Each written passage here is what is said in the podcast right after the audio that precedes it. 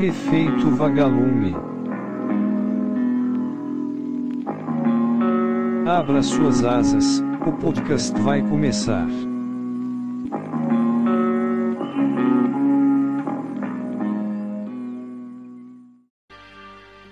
Olá, me chamo João.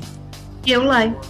E sejam bem-vindos à segunda temporada do podcast Efeito Vagalume. Neste episódio, vamos falar um pouco sobre a história da entomologia forense. Para começar, iremos contextualizar brevemente o nosso tópico. Afinal, o que é entomologia forense? Sobre a área de forense, muita gente já está acostumada a ouvir, seja em casos da vida real, noticiados no jornal, seja presente na cultura pop ou em outros lugares. Apesar disso, uma área nem tão conhecida nesse campo é a da entomologia forense. Na cultura pop, filmes e séries como CSI e Bones utilizam esse ramo de pesquisa como algo essencial. A riqueza de informações obtidas ao analisar organismos coletados dos cadáveres que já apresentavam estado avançado de decomposição é enfatizada durante os episódios, em um episódio de Bones, por exemplo, um indivíduo que foi envenenado e a toxina que o levou a óbito estava presente em larvas que foram coletadas, indicando a causa da morte.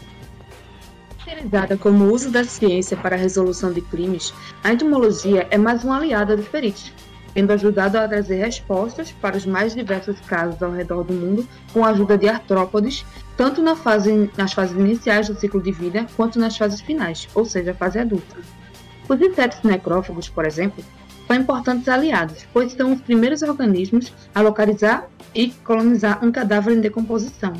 A colonização se inicia logo após a morte, se o cadáver estiver em ambientes naturais.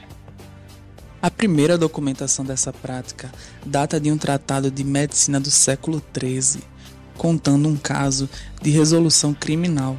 Um cadáver de um camponês havia sido encontrado com ferimentos que indicam uma foice. Todos os camponeses foram obrigados a entregar suas foices e em apenas uma delas as moscas pousaram, atraídas pelos restos de sangue. Já o primeiro estudo pós-mortem registrado foi feito apenas em 1855, pelo médico francês Bergeret.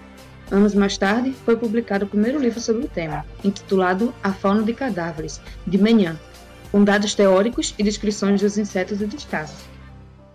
No Brasil, um estudo mais formal começou com Oscar Freire em 1908, alguns anos após o livro de Magnin, publicado para a Sociedade Médica Baiana, a primeira coleção de insetos necrófagos e resultados de seus estudos na área.